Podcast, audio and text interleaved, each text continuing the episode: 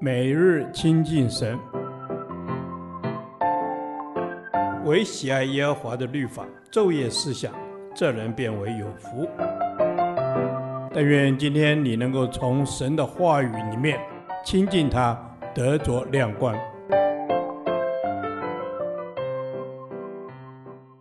立位记第二十九天，立位记十五章一到十五节，漏证不洁。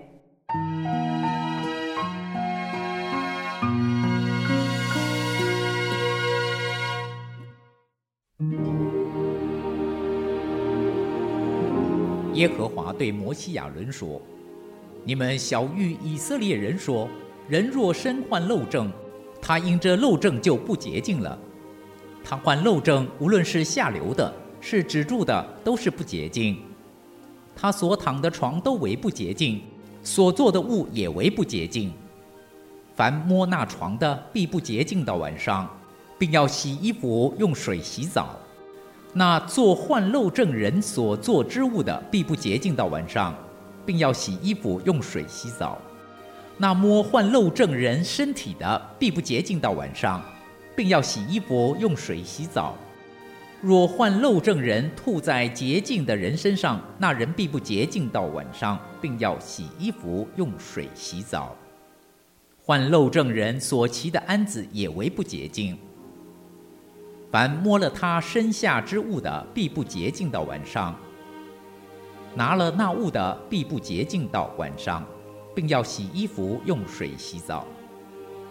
患漏症的人没有用水涮手，无论摸了谁，谁必不洁净到晚上，并要洗衣服，用水洗澡。患漏症人所摸的瓦器就必打破，所摸的一切木器也必用水涮洗。患漏证的人痊愈了，就要为洁净自己计算七天，也必洗衣服，用活水洗身，就洁净了。第八天要取两只斑鸠或是两只雏鸽，来到会幕门口，耶和华面前，把鸟交给祭司。祭司要献上一只为赎罪祭，一只为燔祭。因那人患的漏证，祭司要在耶和华面前为他赎罪。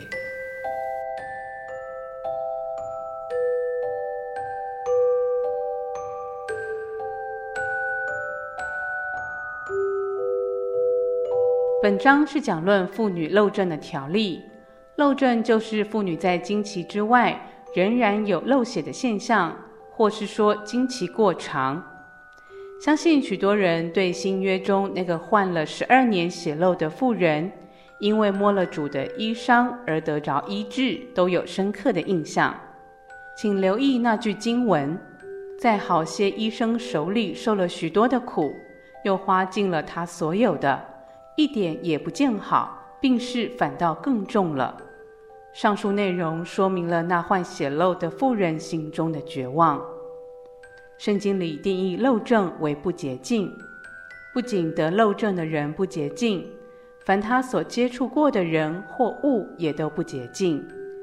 这个规定非常严苛，因为如此一来，得漏症的人不仅是身体受到折磨。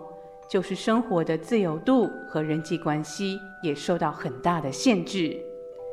凡是这样的女人所摸过、做过、躺过的都不洁净，而做到她所做过之物的也不洁净。按着这些经文的描述，几乎可以用动辄得咎来形容她的处境。所以得漏症的人，即便不像长大麻风的人那样可怜。实际上也相差无几。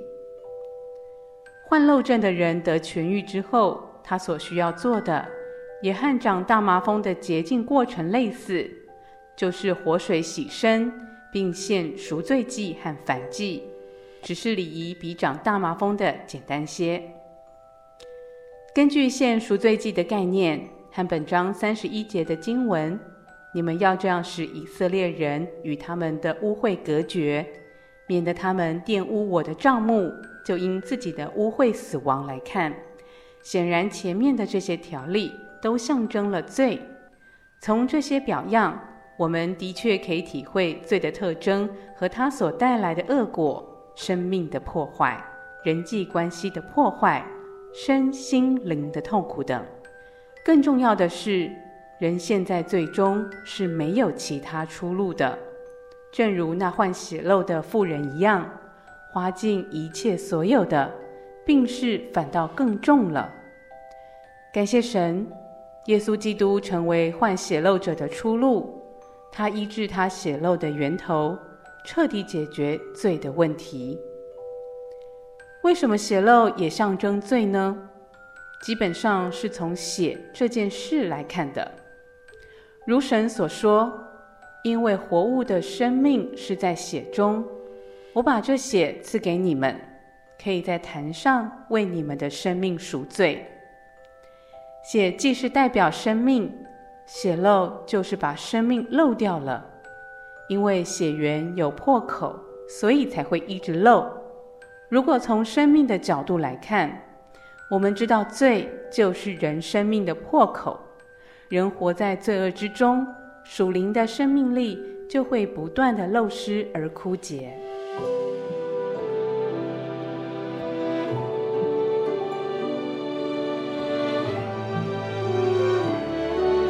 亲爱的天父，我感谢你将你的爱子赐给我，使我在罪中有出路，在软弱中有依靠。奉靠主耶稣的圣名，阿门。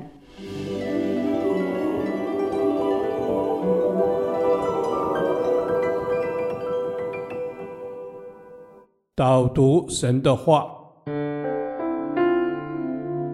诗篇三十六篇九节，因为在你那里有生命的源头，在你的光中，我们必得见光。